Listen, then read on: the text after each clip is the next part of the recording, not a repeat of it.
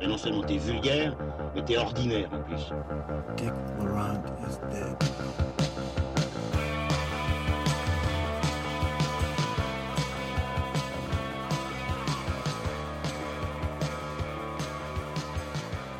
Bonjour à tous et bienvenue dans Transmission numéro 18, la nouvelle table ronde du passeur critique.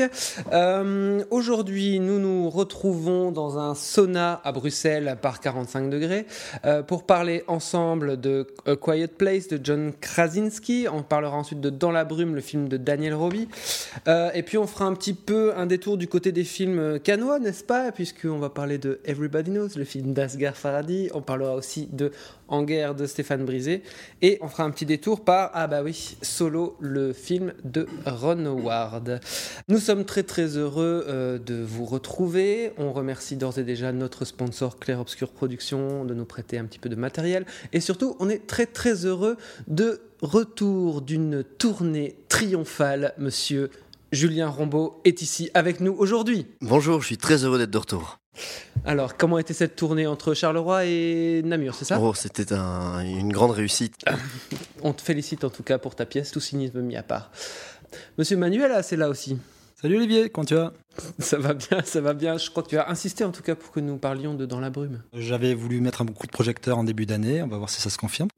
Ok, super. En tout cas, j'en profite pour me dire qu'on va commencer par A Quiet Place, qui n'est pas encore sorti euh, dans les contrées françaises. Et on sait qu'il y a des millions de Français qui nous écoutent euh, et qui sont particulièrement fans de Monsieur Lucien Alflands, qui est là à ma droite. Absolument. Comment vas-tu, Lucien? Ça va et vous? Tu n'as manqué qu'un seul film aujourd'hui. Je m'améliore, je, je- j'apprends de mes erreurs. D'ailleurs, je crois que la fois dernière, il y avait un mauvais élève. Cette fois-ci, il y a un bon élève, qui est moi. Donc, sans plus de tergiversation, on va commencer tout de suite par A Quiet Place, donc sans un bruit, le film de John Krasinski.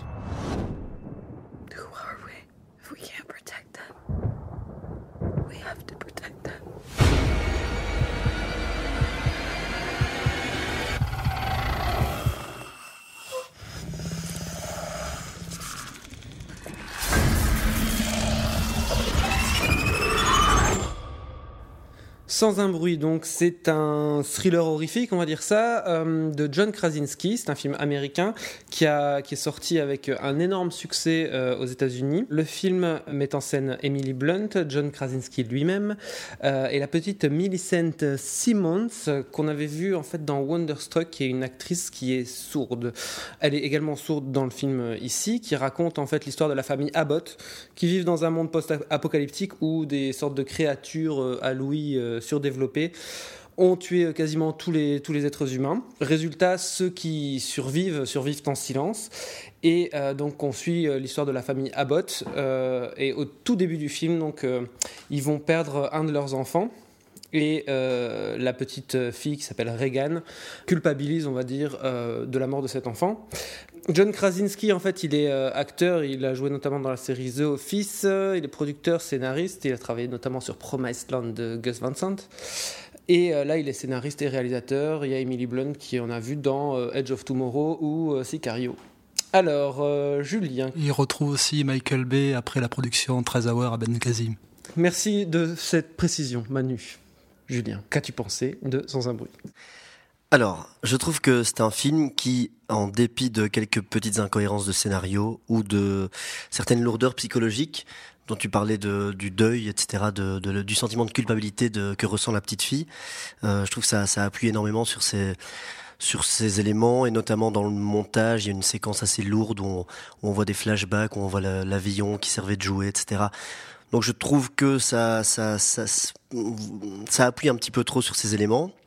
Mais euh, je trouve quand même qu'il est assez efficace ce film dans, dans la manière qu'il a de mettre le spectateur en empathie avec lui et qu'il est assez efficace dans son dans son suspense. Alors ça ne révolutionne rien, mais euh, moi j'étais quand même avec eux et pris par euh, cette histoire euh, de, de, de, du coup de ne pas faire un seul bruit. Je trouve qu'il nous met dans une situation assez inédite et, je voilà je, je, je stresse avec les personnages, je suis avec eux et je je, dès qu'il y a quelque chose qui éclate ou un, geste maladroit, je je suis avec eux. Je trouve qu'il y a des belles séquences d'émotions, notamment avec le, le un vieux personnage qui croise à un moment donné dans dans la forêt. C'est simplement la, lourdeur psychologique qui me dérange de temps en temps, mais je trouve que c'est un film qui se laisse voir et qui est assez agréable à voir. Je suis assez d'accord sur le fait que le film est assez efficace, euh, assez ramassé, assez tenu. Euh, maintenant, pour moi, il va pas du tout au bout de son pari qu'il tient sur la première scène et la première scène est assez alléchante et puis ça s'atténue assez rapidement. Et son efficacité fonctionne aussi parfois sur des choses un peu évidentes et un peu parfois presque, je sais pas, pas parler de malhonnêteté, mais euh, Roublardise. de roublardise, ouais, c'est ça. Euh, Entre autres, un moment où euh, il y a, il joue sur un suspense, en gros, euh, lequel des deux gosses va mourir. Quoi. C'est un peu, c'est un peu ça. Enfin, le suspense tient là-dessus, donc fatalement ça marche, fatalement c'est efficace, mais euh, c'est un peu, roublard, un peu, facile à mon sens. Et puis, moi, c'est peut-être une lecture que, j'ai apposée au truc, mais euh, c'est un film, euh, quoi, un film patriarcal, quoi. C'est une, famille qui ne tient que par, le père. Il y a un enfant qui a une sorte de, ce qu'on pourrait appeler un don, sans trop spoiler. Mais si le don est utilisable, c'est grâce au père. Moi, je pense que c'est un film surtout qui a le cul entre deux chaises hein, et qui s'assume pas du tout. Parce qu'il y a ce côté high concept du film sans bruit. Mais après, on peut, on peut interroger le fait est-ce que le film vraiment fonctionne tout du long comme ça? Je trouve qu'au contraire, le film est souvent très bruyant dans ses effets. Il y a notamment une des séquences clés pour moi qui vend un petit peu le film dans la bande-annonce, qui est la séquence Emily Blunt est enceinte, qui va être le moment de l'accouchement. Et elle est complètement ellipsée. C'est ellipsé par des feux d'artifice.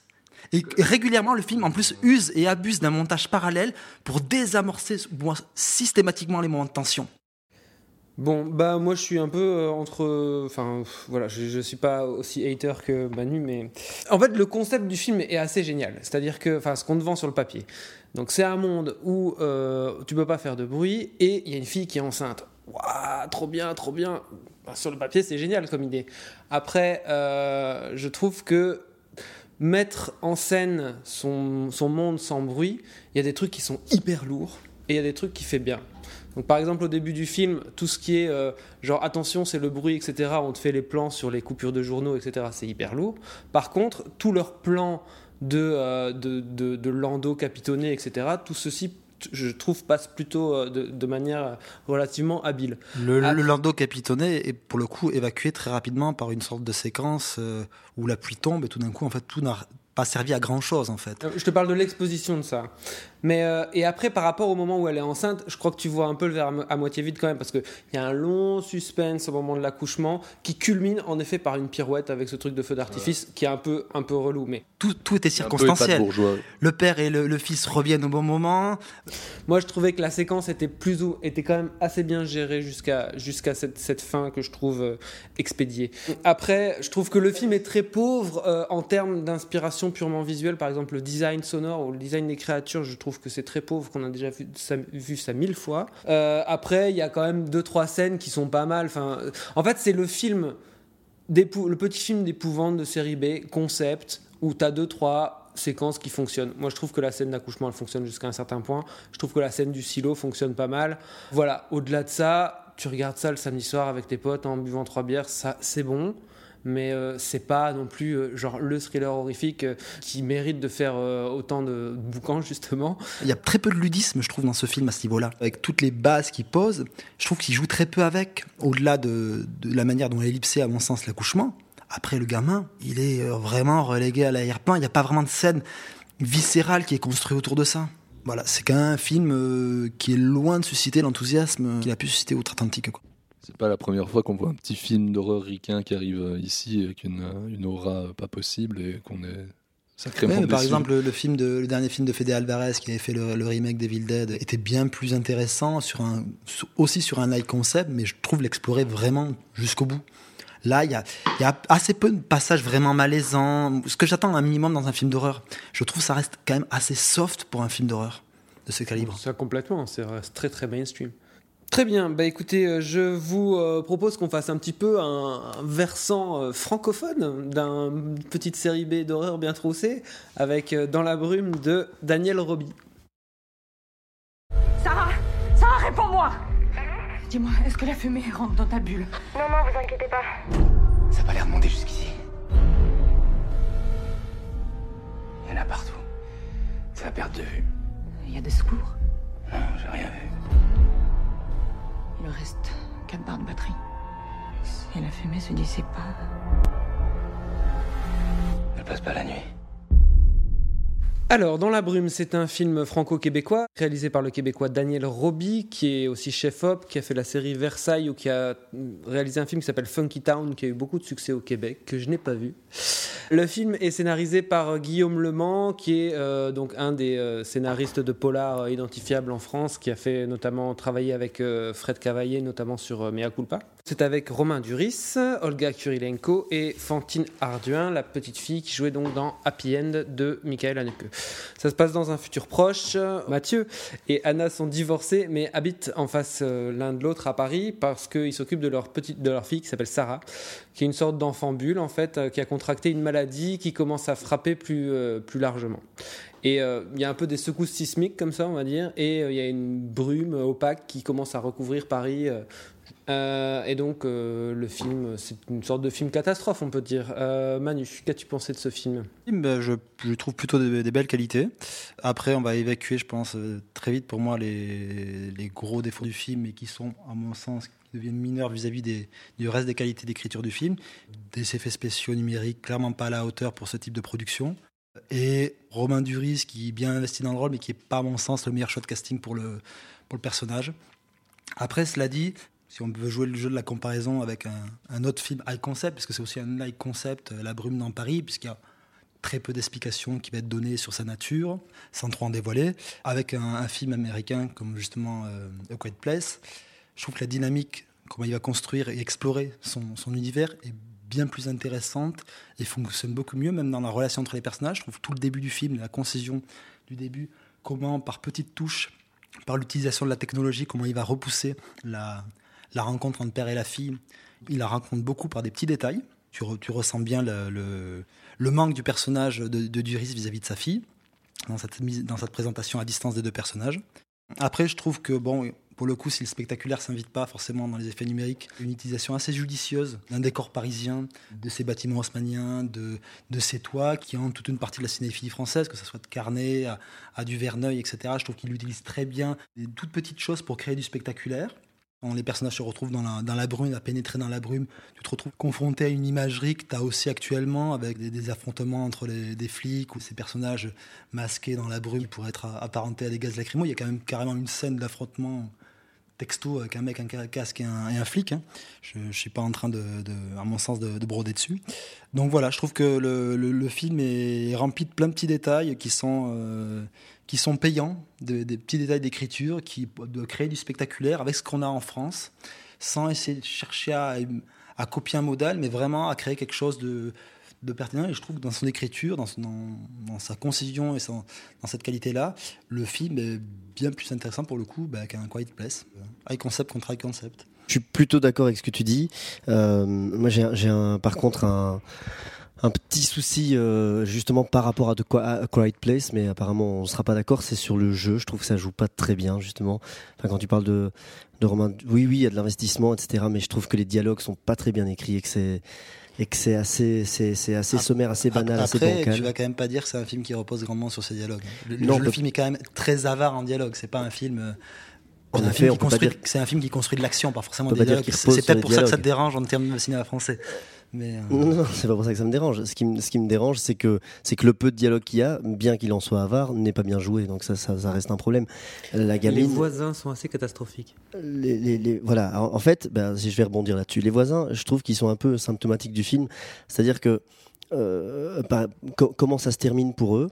Je trouve ça assez touchant et je trouve ça assez beau, mais je trouve ça joue pas très bien avec les dialogues abs- abscons, non pas abscons, mais pas très bien écrits encore une fois. Et en même temps, on est quand même, enfin voilà, je trouve que ça fonctionne. Et pour les effets euh, spéciaux, j'ai du mal à y croire effectivement. Enfin, je veux dire, quand on voit les, plans généraux de la brume sur Paris, etc., qui, je, trouve que c'est pas très beau et en plus, j'y crois pas en fait. Je pense que moi, l'imagerie euh, l'emporte suffisamment pour te passer au-delà de l'aspect technique sur ces plans-là, parce que je pense qu'il il en surabuse pas de ces plans-là. C'est pas pour moi un, Non, un la- problème majeur du film. Moi, le- le- la, brume, pour moi, ça va. Par contre, il y a des plans qui sont vraiment ratés. Enfin, la, la poursuite, euh, à un moment, ils sont poursuivis par un chien. euh, Romain Duris tombe dans la, dans la scène, etc. Là, c'est euh, les effets spéciaux sont pas du tout à la hauteur, quoi.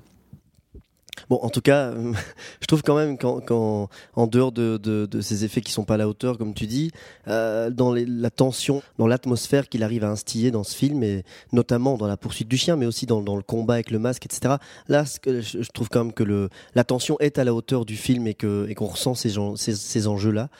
Et c'est c'est- c'est ça qui, qui est le plus réussi, je pense, pour moi.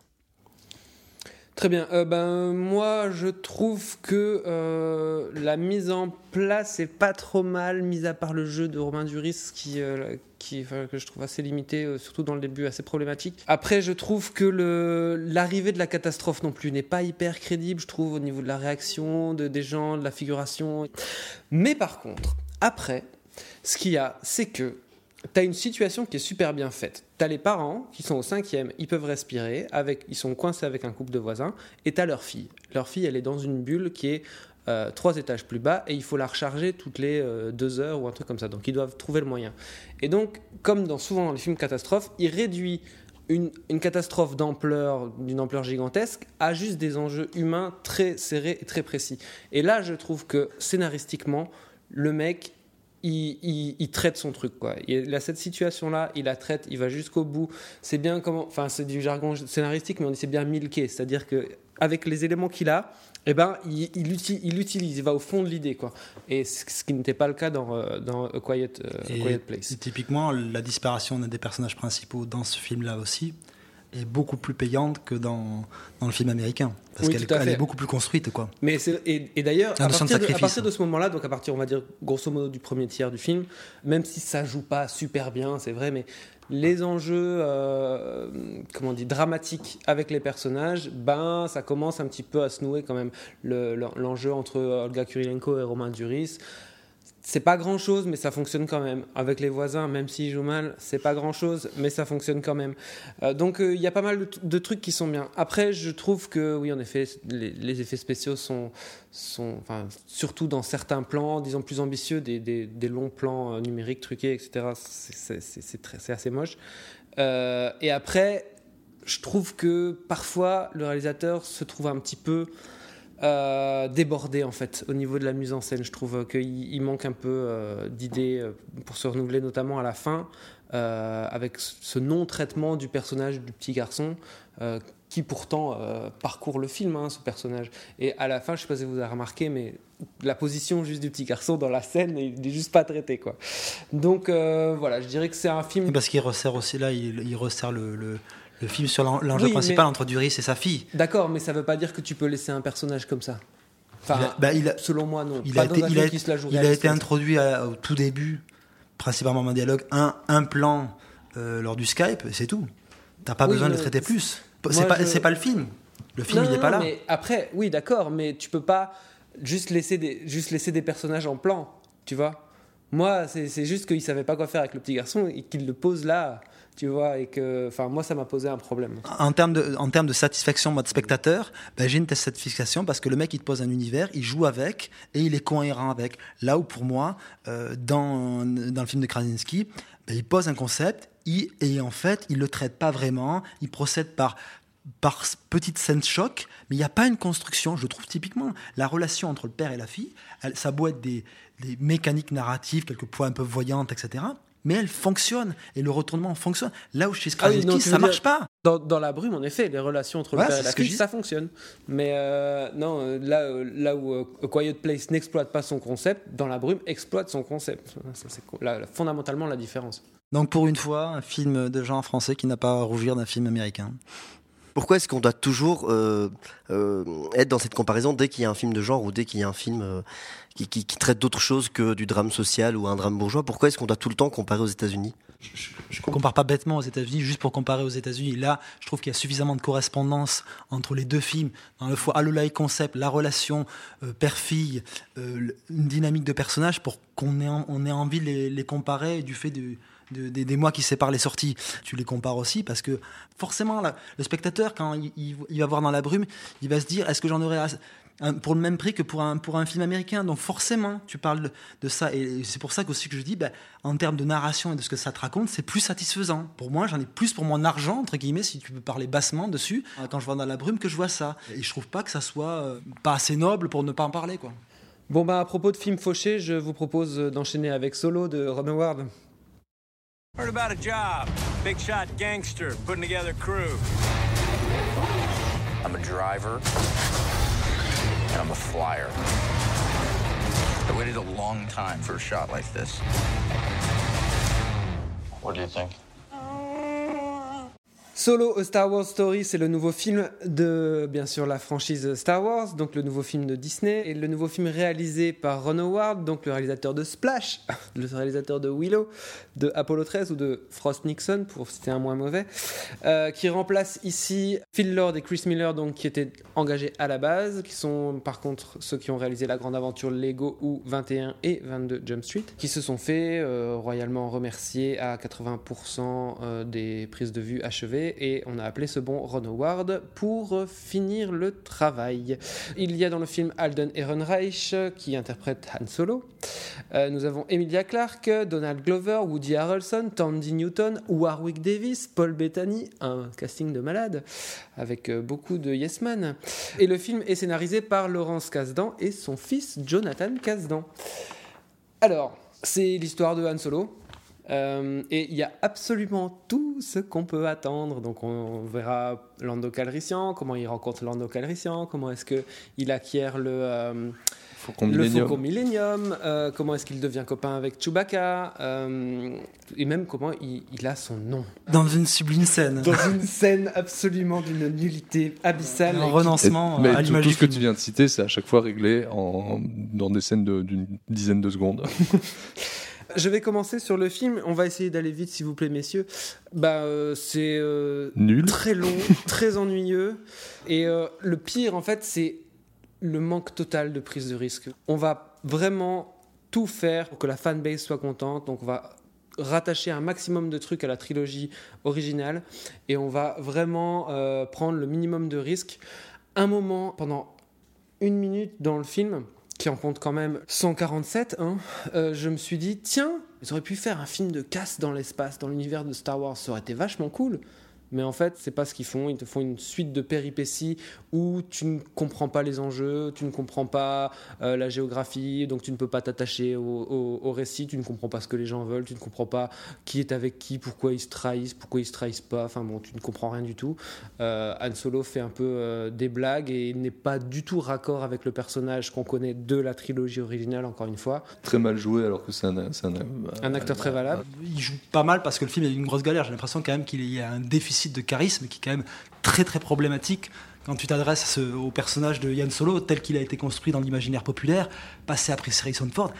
Il est embarrassant tout le film avec ses sourires crispés. Il est nul. Il est nul, mais enfin, on l'a déjà vu dans 3 ou 4 rôles où il est très bien. Oui, mais bon, on l'a vu notamment récemment dans un film où il jouait un acteur raté. Alors, ça reste à voir si c'était pas une mise en abîme. De toute façon, le duo principal, le duo amoureux, les deux acteurs, ils sont mauvais comme des cochons. Bon, Emilia Clarke, on le savait. hein. Pour les pauvres qui se sont tapés comme moi euh, Terminator Genesis, tu sais que c'est une très mauvaise actrice. Et, et puis moi, tu, tu le résumais assez bien, c'est un film qui sait pas du tout ce qu'il raconte.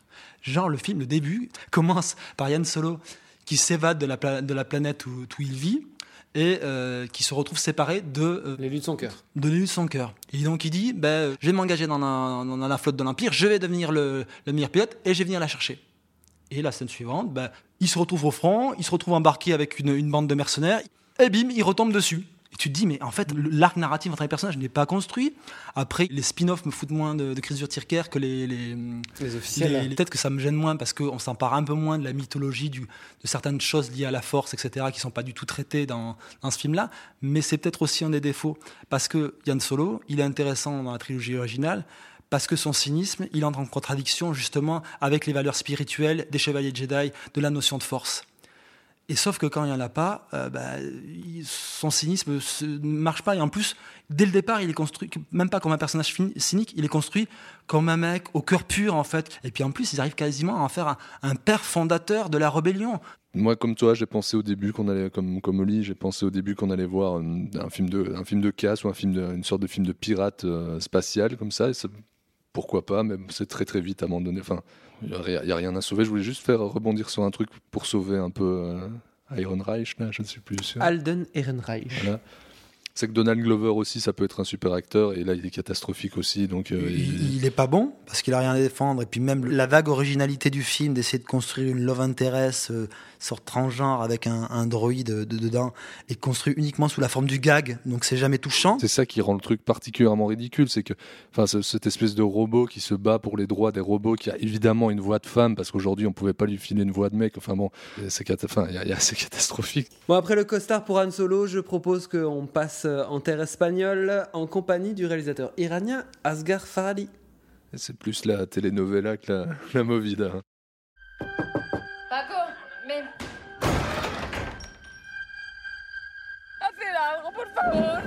¿Qué pasa? Le ha pasado algo anoche.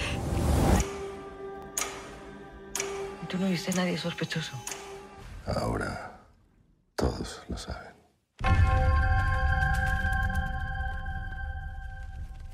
Alors, Everybody Knows ou euh, Todos lo saben, c'est le nouveau film de Asghar Farhadi, donc le réalisateur d'origine iranienne, de À propos d'Eli, une séparation, le passé ou euh, le client.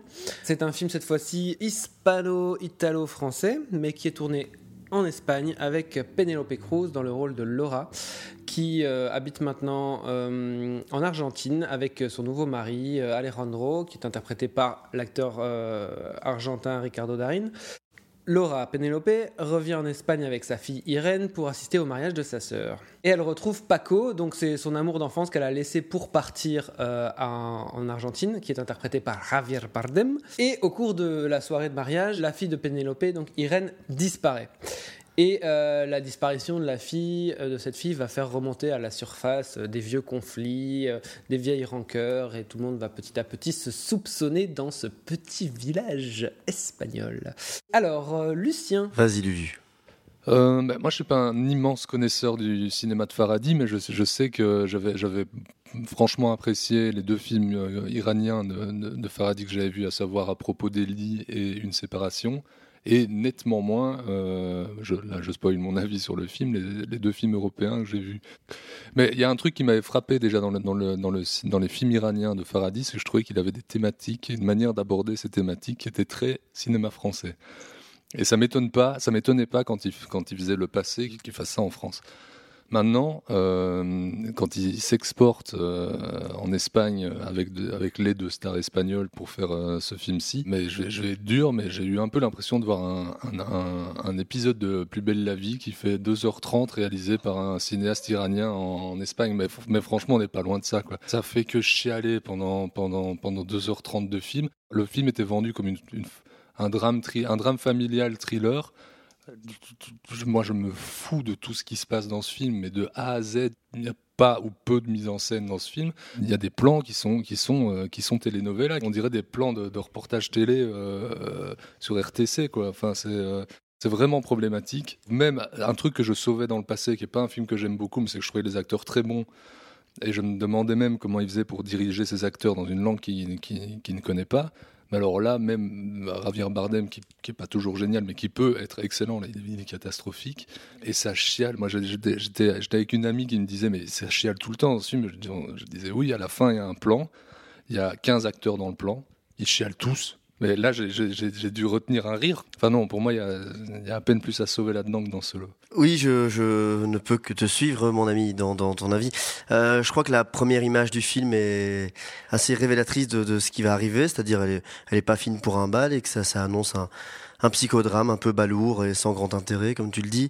Euh, Il y a un aspect théâtre filmé. Bon alors, je crache pas dans la soupe, je viens du théâtre, mais mais là forcément c'est c'est très histrionique, c'est très démonstratif. Et en plus de ça, oui, enfin il y a des décors euh, de naturels etc autour et il n'en fait pas grand chose. Voilà, il ne filme que que que ses stars et, tout passe par la parole. Enfin en fait, c'est ce qui m'a dérangé le plus profondément, c'est que il n'y a pas de cinéma parce que euh, n'y a pas d'acte en fait. Ça tout est résumé et tout est fait à travers les mots, à travers le verbal. Et donc ça ça, pêche à ce niveau-là surtout.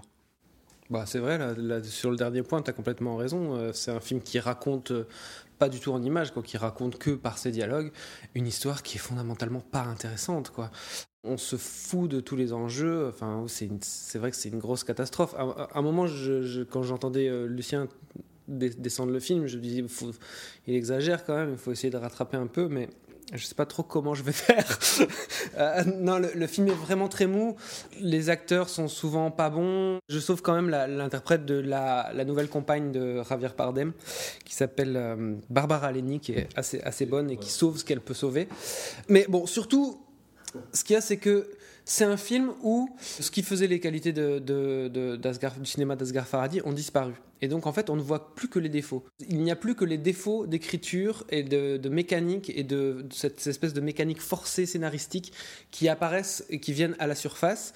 Et en fait, on voit une espèce de, scénario tiré par les cheveux, de révélation ou- auquel on ne croit pas. Tu disais qu'il n'y a pas de mise en scène, c'est faux, il y a toujours une mise en scène, sinon il n'y a pas de film, mais c'est juste que la mise en scène est nulle.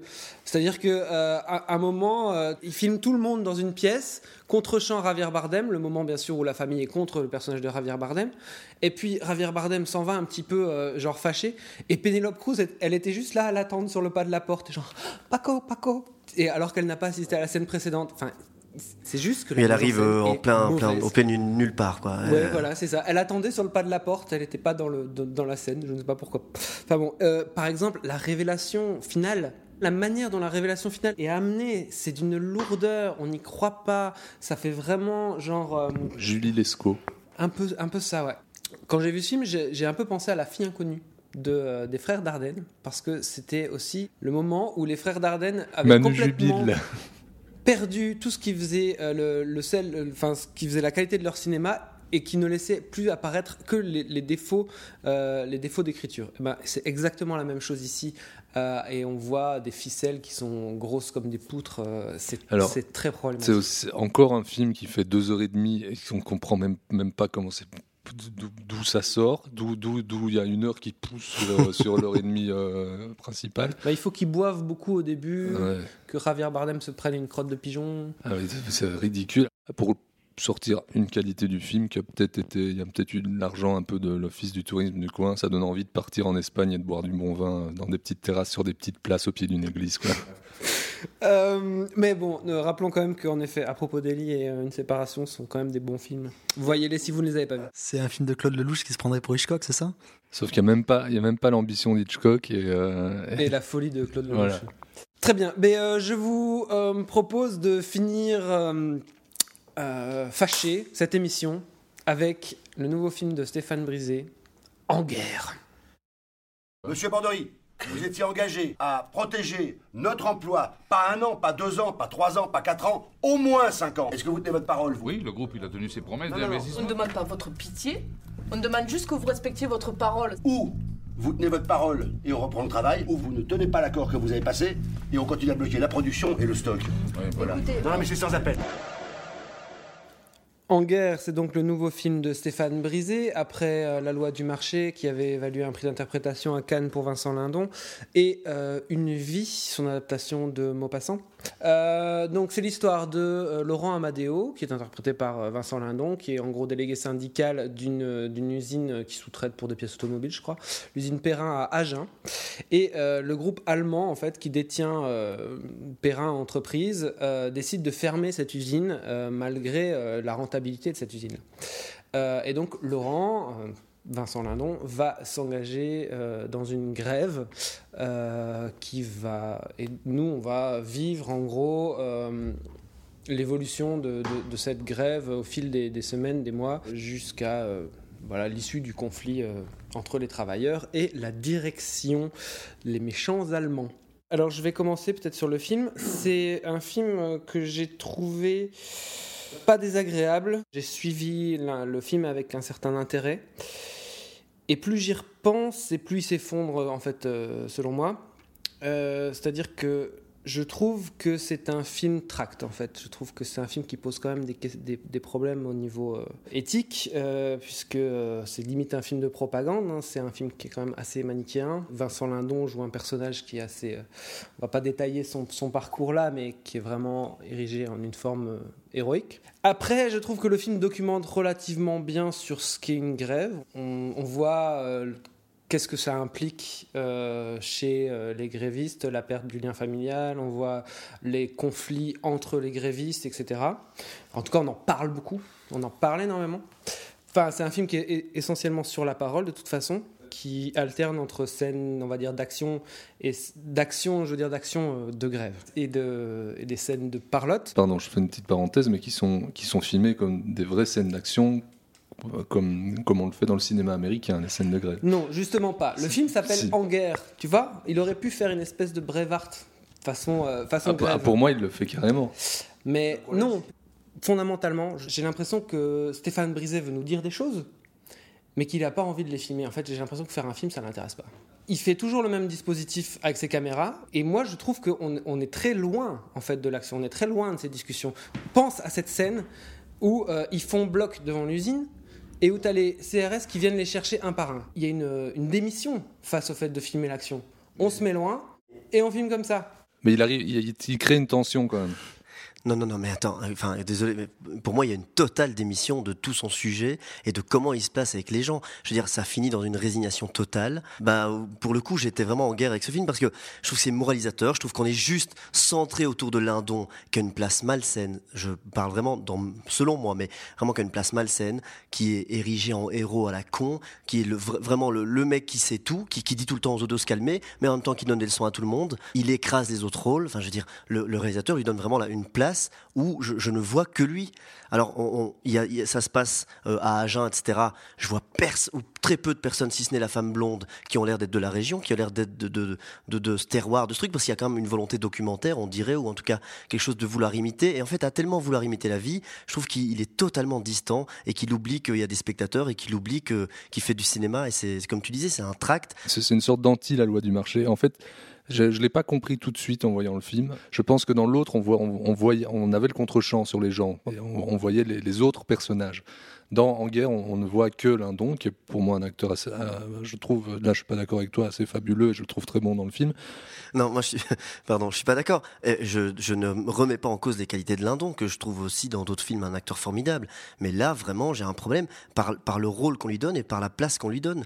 J'ai vraiment l'impression que, les autres ne comptent pas et qu'il y, a- que lui au centre, qu'il y a que lui de face. Et enfin, j'ai compté, il y a 4-5 fois où il est vraiment, et je trouve ça révélateur, avec le doigt en l'air, en train de d'haranguer les autres, en train de dire non, tu ne devrais pas faire ça. Et en plus, je trouve quelle image on donne de ces gens qui se battent et de ces gens qui crèvent. Tous les- toutes les scènes finissent en cacophonie où ils sont là en train de se battre, en train de se gueuler dessus. Enfin voilà, je trouve ça complètement caricatural. Moi, c'est pas sur ce registre-là que j'aurais des, des soucis avec le film. Je pense qu'il documente plutôt assez bien c'est l'intérieur d'une grève, euh, dans ses dissensions, dans ses moments internes. Euh, moi, le problème, c'est le, le registre de la fiction, parce que les rares moments où il, il crée un petit arc narratif sur euh, le entre guillemets qu'est-ce qu'est ce mec-là en dehors d'être un, syndicaliste, ça ne marche pas, ça ne fonctionne pas, et pour, et pour c'est ça le problème pour moi. Je veux dire, quel est l'intérêt d'investir ce cadre-là avec de la fiction? Et pour moi, c'est c'est les rares éléments vraiment purement fictionnels qui ne sont pas de la, de la reproduction documentaire de ce qu'est une lutte, ben, ça ne marche pas.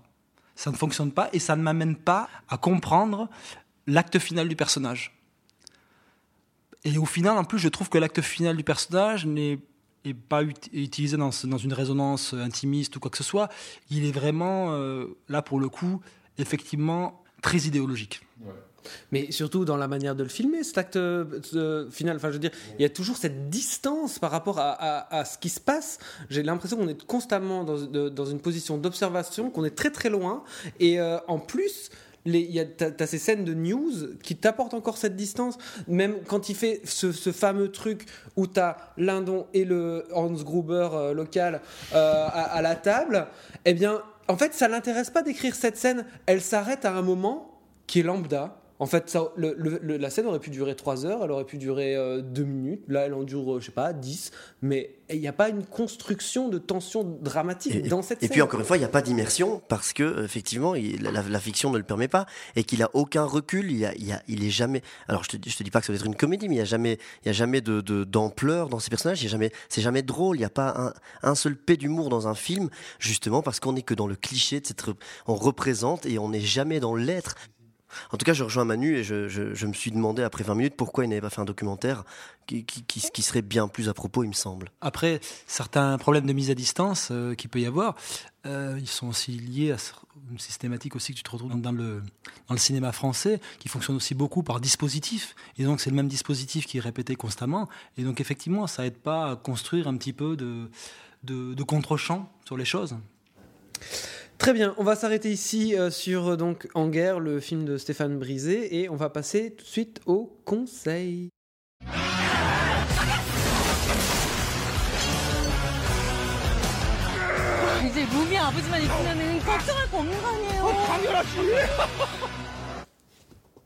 Alors, pour on va passer au conseil, et c'est moi donc euh, qui vais commencer.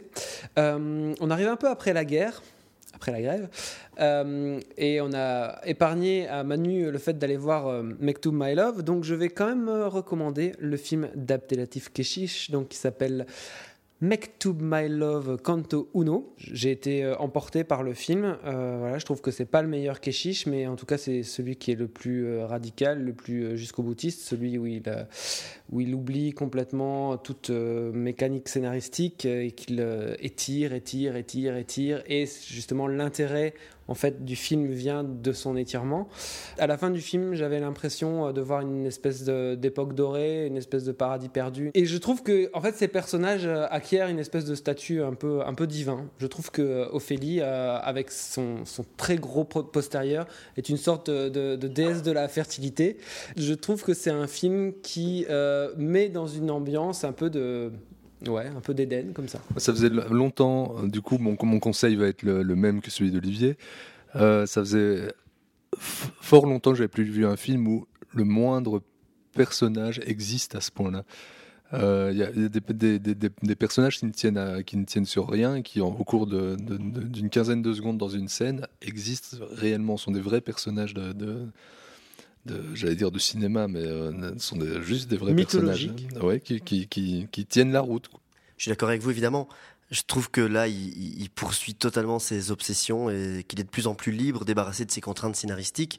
Je trouve que c'est un, bon, je sais pas s'il y a besoin de le dire, mais un film d'une sensualité, d'une sexualité débordante, assez jouissive. Je trouve que c'est drôle, justement. Je trouve que dans, les, dans, dans, dans ce qui rend au niveau des dialogues et au niveau de, de, de, de, de ce néant entre les gens, de, de cette, Ce séant. De ce séant, de ce néant, de, de ce vide qu'il y a entre les, les relations humaines en vacances, etc. Et je trouve que c'est assez sublime et c'est assez ridicule et c'est c'est pour ça que c'est sublime. Donc c'est un film mythique, un petit peu comme le site de rencontre, euh, qu'il faut faire regretter de ne plus pouvoir mater des culs de filles de 16 ans, c'est ça? Bon, Manu, donc nous allons écouter ton conseil. euh, Mon conseil, ça sera euh, Psychokinesis de Sang Ho-yeon, C'est le deuxième film live du réalisateur du Dernier Train pour Busan. Un petit film de super-héros coréen qui raconte l'histoire d'un père un peu loser qui se découvre des pouvoirs de télékinésie qui vont lui servir à sauver sa fille et les commerçants d'un petit quartier de la banlieue de Séoul face à une attaque d'une grosse multinationale. Et euh, voilà, donc euh, c'est un film qui fait un peu penser d'une certaine façon à Crazy Kung Fu de Stephen Chow. Euh, Peut-être pas aussi abouti justement que le, film de Stephen Chow. Ça fait penser aussi un petit peu au film de, super-héros J. J. Robo, le film, italien. Donc voilà, c'est des tentatives de, sortir un petit peu de l'ornière du super-héros tel qu'on le connaît actuellement, qui est sympa. Le film est un peu foutraque, bourré de ruptures de temps comme dans beaucoup de film, euh, film coréen. Mais voilà, ça fait du bien de voir un film qui dévie un peu des clous quand justement ce, ce cinéma de l'imaginaire, c'est des super-héros, est devenu tellement normatif. De voir un truc qui est peut-être pas le, un chef-d'œuvre, qui est loin d'être un chef-d'œuvre même, mais, euh, mais qui est réjouissant parce qu'il tente des trucs, il ose plein de choses. Quelquefois, il se prend les pieds dans le tapis, mais le plus souvent, il est drôle, il est, voilà, il est autre. Très bien. Euh, Psychokinésis, c'est ça? Voilà, tout à fait. C'est sûr. C'est sur Netflix. Euh, très bien, merci beaucoup pour votre euh, écoute. Nous avons donc refermé ce transmission numéro 18. Euh, et donc nous nous retrouverons dans un mois pour parler, je ne sais pas encore de quel film, mais on va faire un programme très très vite. À bientôt.